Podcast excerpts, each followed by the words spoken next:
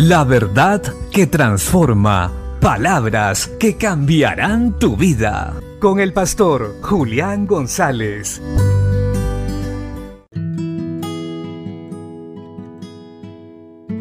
La Biblia dice en la carta a los Colosenses capítulo 2 verso 13, Y a vosotros, estando muertos en pecados y en la circuncisión de vuestra carne, os dio vida juntamente con Él, perdonándoos todos los pecados. Y esta es la confianza que tenemos todos los que hemos confiado en Cristo Jesús como Señor y Salvador. Pues si Él murió por nosotros, nos perdonó totalmente.